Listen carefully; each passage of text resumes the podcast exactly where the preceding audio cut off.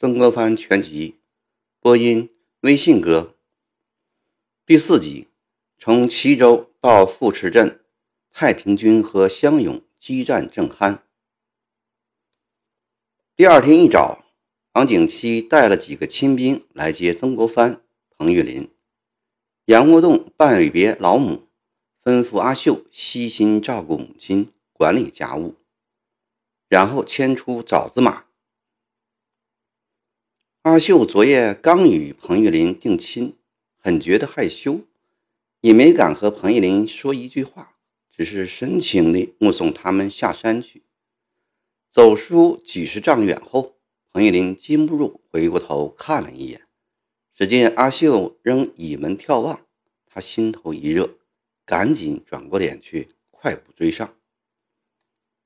上船后，曾国藩将杨国栋介绍给大家。并公布了彭玉麟喜结良缘的事，大家都向玉麟表示祝贺。曾国藩悄悄地对刘荣说：“你不是要假古董吗？今后去找这位杨相公，他就是那位临摹山谷诗的人。”刘荣惊奇地问：“正是，没有想到在赤壁边遇到他，奇才，真是奇才。”刘荣赞叹：“船一路顺水直下，傍晚时来到道士佛。杨载福的先头部队早一天已到达。当夜，杨载福向曾国藩做了报告：陈玉成的一万人马，水师三千，陆军七千，在齐州严阵以待。如何开战，请曾国藩定夺。”曾国藩连夜派出三支斥候，一支沿江而下，刺探齐州之敌情；一支到江北打听多隆阿的进程；一支到江南打听塔奇布的进程。次日午饭后，三路斥候陆续回来，探敌情的一支禀报：齐州江面战船不多，陆军大部分。兵力住在江南，似乎随时准备援助大治、兴国州两城。这个情报很重要。曾国藩赏了斥候。北路的一支报告：巴河、兰溪一带未见多军影子，估计人马尚未到黄州。对多隆阿、桂明的北路绿营，曾国藩根本不抱希望，军情迟缓。他不感到意外。南路的一支汇报，塔军现驻金牛镇以东五十里的铁岭口等候命令。曾国藩在托谷上与彭玉麟、杨载福、郭松涛、刘荣、杨无栋等商议。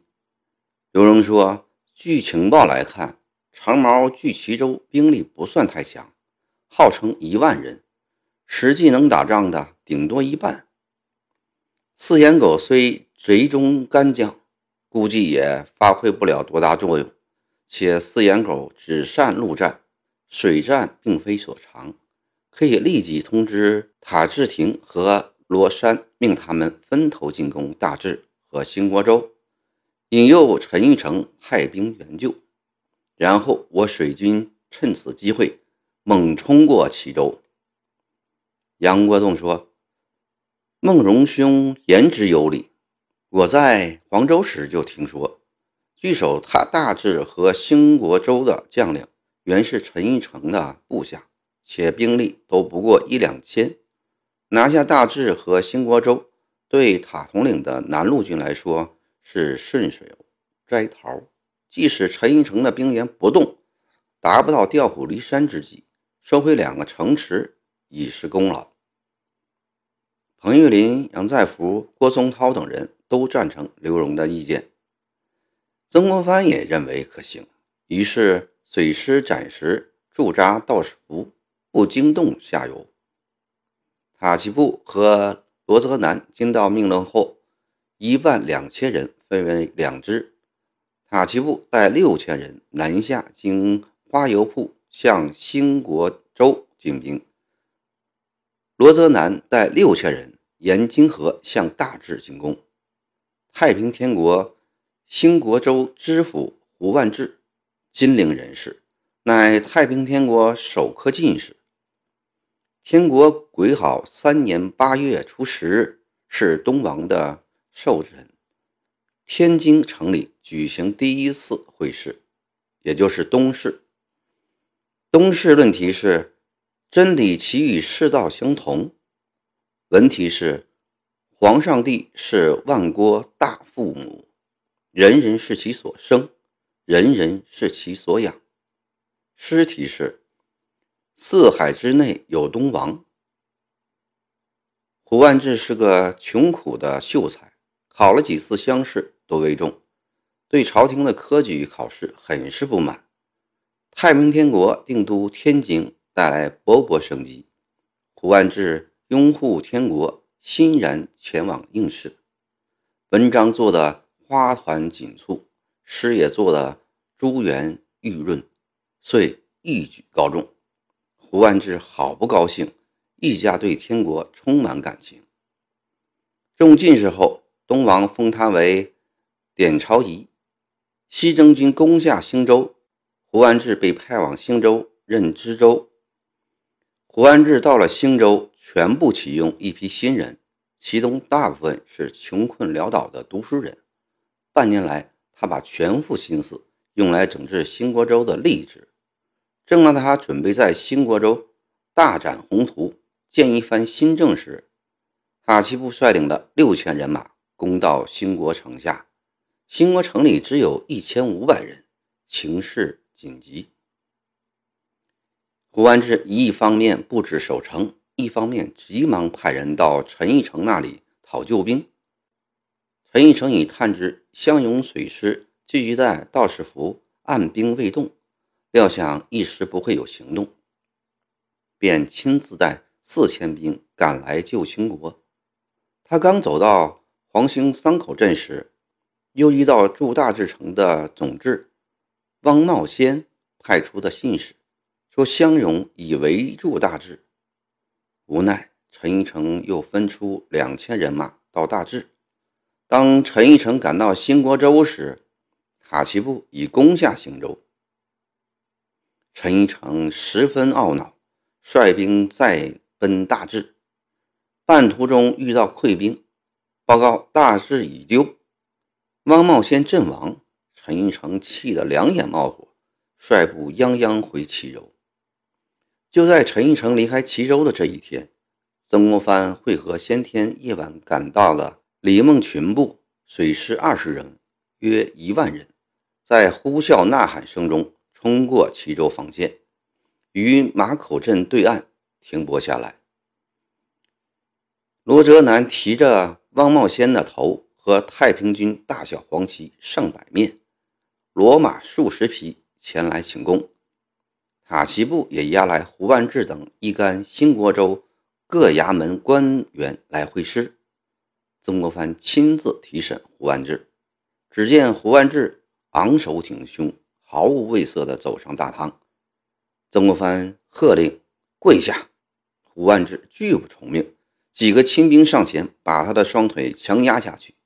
曾国藩骂道：“大胆逆贼胡万志，你身为圣人门徒，却屈身降贼，污染清白，真是孔门败类，衣冠禽兽！”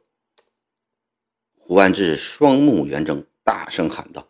无耻汉贼曾国藩，你身为炎黄后裔，却背叛祖训，投靠清妖，认贼作父，你才是真正的乱臣贼子，民族败类！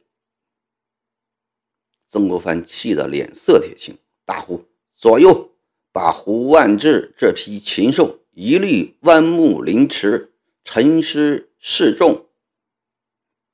胡万志并不害怕，依然痛骂不止。新兵将他强行拖了出去，处决胡万志后，曾国藩骑上枣子马，带着一批营官和幕僚登上江岸。此地离半壁山不到十里，孤峰挺立的半壁山如同站在眼前。山脚下营垒森严，旌旗林立，鼓角驰鸣，江北田家镇上也连营皆在，江中战船巡梭，从半壁山到田家镇，太平军水陆两路人马筑成一道铜墙铁壁。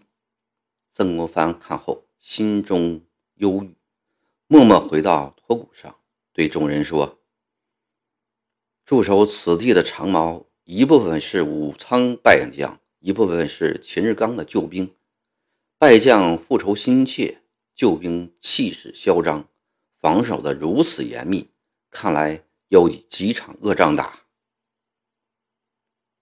鲍超说：“长矛是虚张声势，大人不必过虑。明日我率部攻打半壁山，保证马到成功。”杨再福说：“明早我率先锋营。”顺流下去闯一闯，探探虚实。曾国藩想，先试探一下也好，便点头同意了。第二天一早，鲍超率亭子营来到半壁山脚下，擂鼓诺战。只听得一声炮响，当中大营里冲出一位中年将军，此人正是罗大刚，身后跟着数百名头扎红黄两色头巾的。太平军将士罗大刚骑马竖立栅栏边，高声喊道：“大胆青妖，有本事的过来！”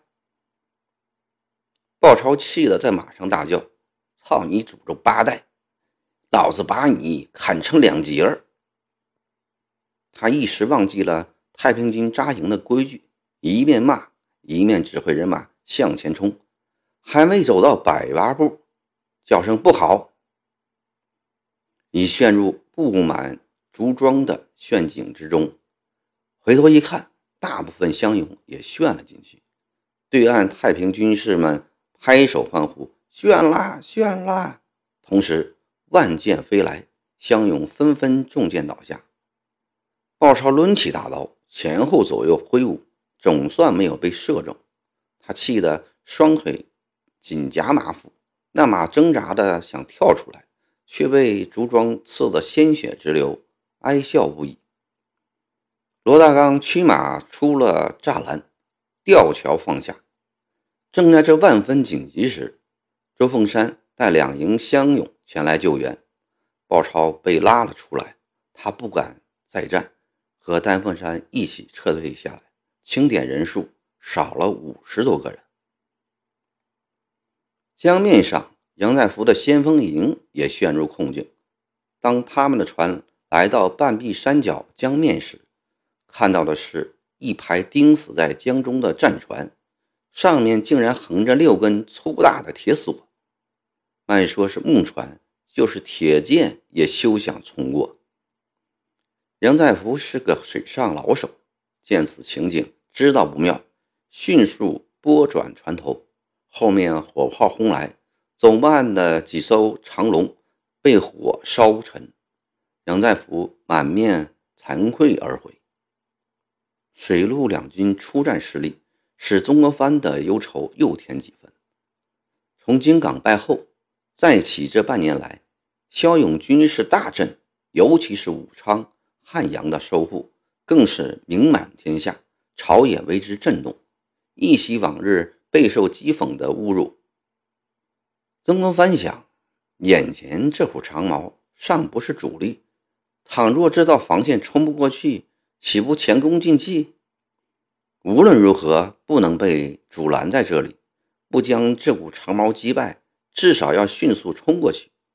他决定先由陆路发起强攻，派塔吉布打富池镇，罗泽南打半壁山。第二天一早，两支人马。遵令出兵，罗泽南的人马来到马陵坳，此地离半壁山太平军军营只有两里路。罗泽南吸取鲍超的教训，不敢再贸然前进，命令部队停下来就地扎营。罗泽南带领李希斌、游击彭三元、都司蒲成尧等人查看地势。马岭坳与半壁山之间隔着网湖的尾部。湖岔分错，为左右两堤与山脚相连，正在指指点点查看时，忽然听得山脚一声炮响，从大小营寨里冲出数千名精壮太平军士。他们越过沟上的吊桥，向湘勇冲来。罗泽南慌忙指挥勇丁列阵迎战。彭三然宣布从左堤迎敌，彭承尧率部从右堤迎敌。正厮杀间，从民房里又钻出一千多名手持利刃的士兵。李继斌慌忙率敌子营迎击。太平军四路人马合起来一万多。在此已等候半个月，正巴望着这一天的到来。罗大刚一马冲在前，从左蹄直奔罗泽南杀来。罗泽南哪里是罗大刚的对手，急忙闪开。幸得六品军功彭和祥过来接住，交战不到十个回合，彭和祥被罗大刚一枪刺中咽喉。那边恼了都司彭喜尧。拍马舞刀过来和罗大刚拼搏。半壁山腰，韦俊指挥军士擂鼓为战友助威。右蹄那边，彭三元带着一百多名敢死队已冲到吊桥边，正要进入营寨时，从山腰上雨点般飞来碎石。候选知县李庆春、兰陵千种何如海霎时被石块击毙。彭三元吓得勒马后退。这时，从各处民房、民门窗里纷纷射来炮子、火箭、喷筒，相勇匆忙后退。罗泽南只得下令鸣金收兵。下午，李希兵带领两千人又前去搦战，交战不到半个时辰，李继兵便败退而归。罗泽南愈急愈甚，李继兵说：“罗师。”不必忧愁。今下午学生再次出战时，已看清半壁山下的军事部署。下次交战，学生有取胜把握。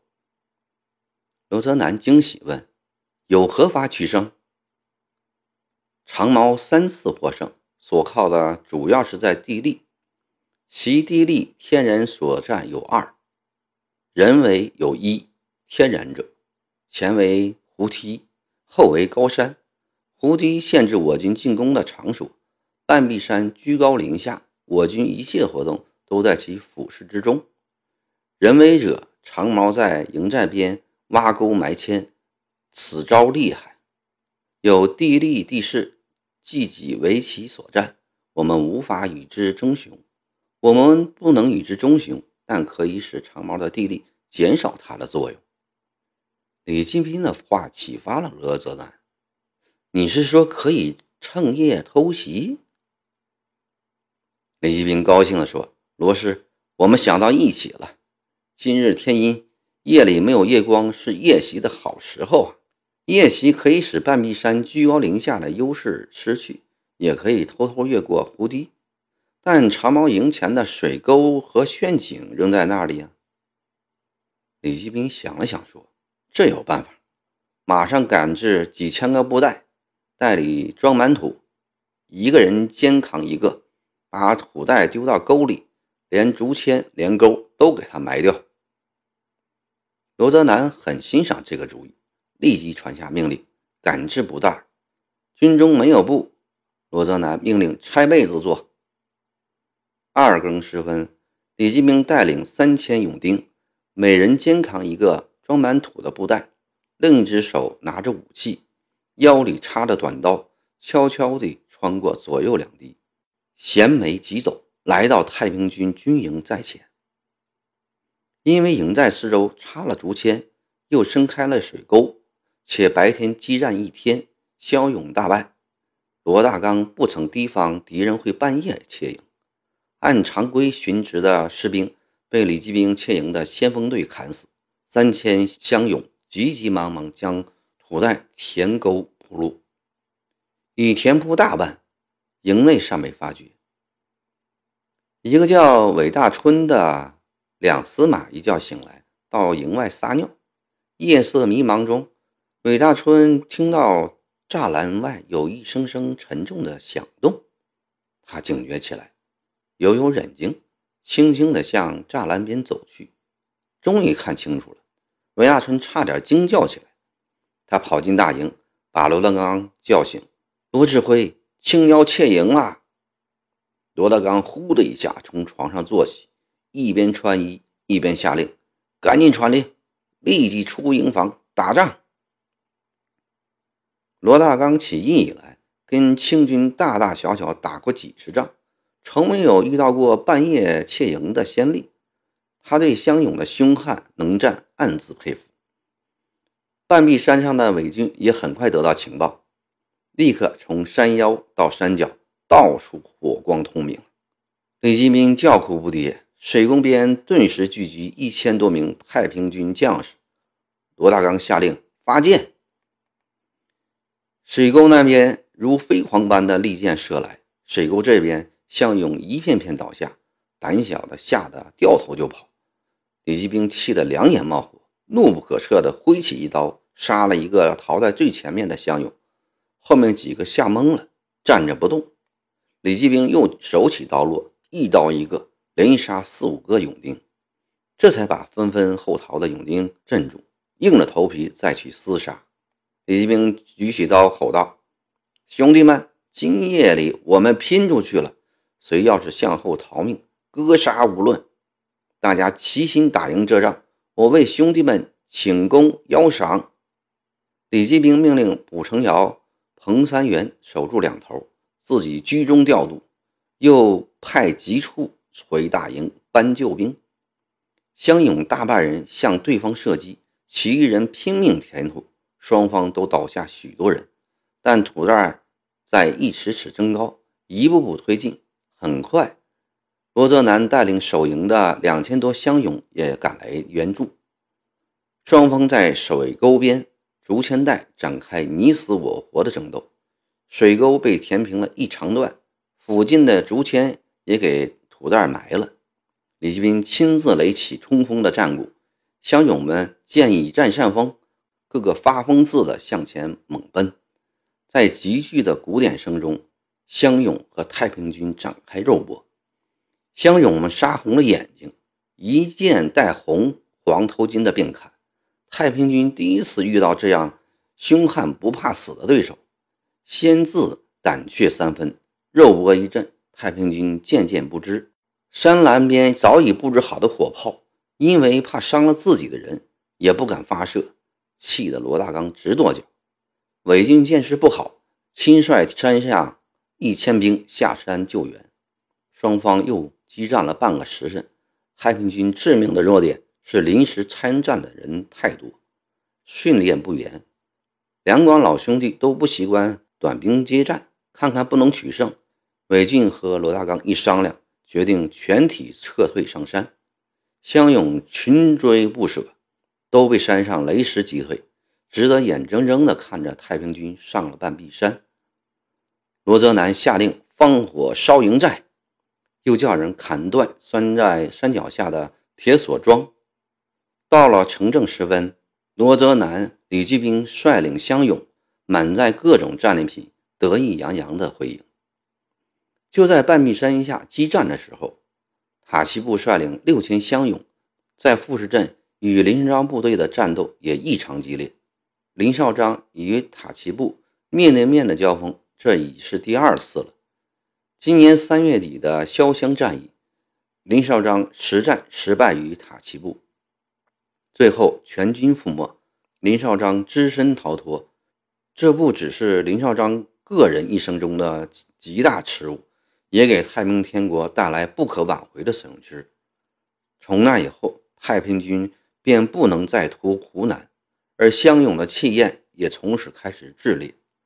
倘若那次湘潭之战也像……京港战役那样，说不定中国近代史上就根本没有湘勇的名字出现。林少章报仇心切，还未等塔布吉扎稳营寨，便带兵前来攻打。塔奇部慌乱之中败退而逃，林少章大喜收兵。塔奇部以李元度、周凤山等人商议。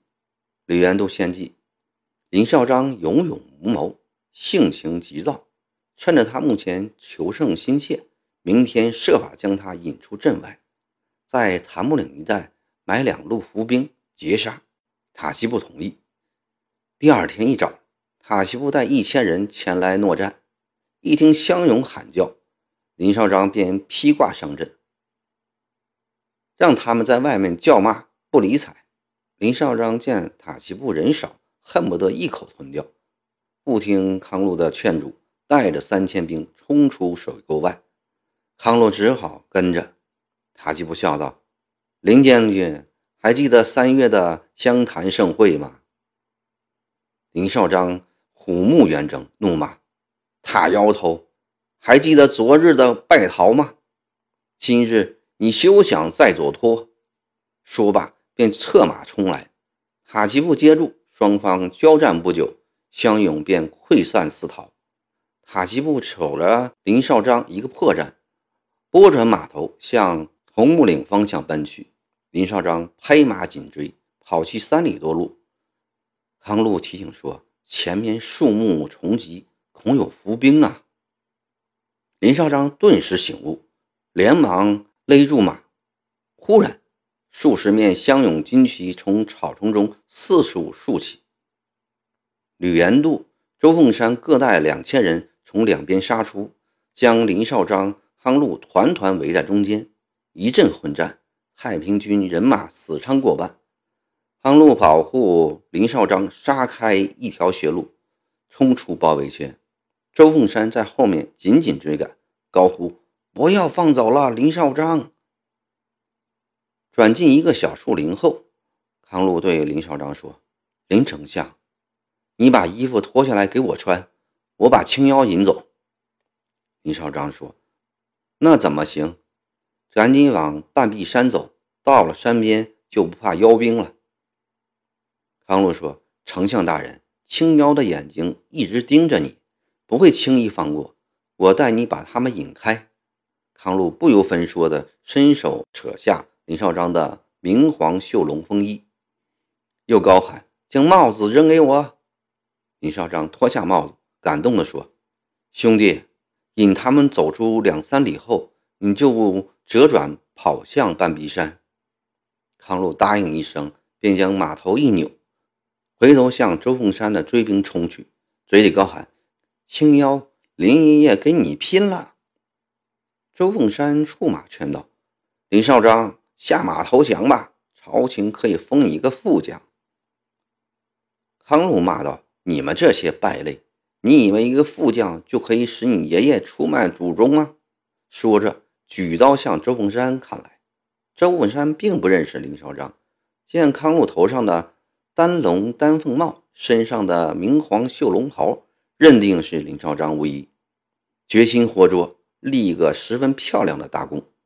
周文山抖擞精神，使出平生本事，与康禄交战。十余个回合后，康禄料定林少章已走远，便偷偷的从靴子里摸出一把飞镖来，顺手一挥，那镖直朝周凤山心脏处飞去。周凤山机灵。见镖飞来，赶紧将身一缩，镖从右臂边穿过。周文山大叫一声，再下马来。康禄趁机拍马走了。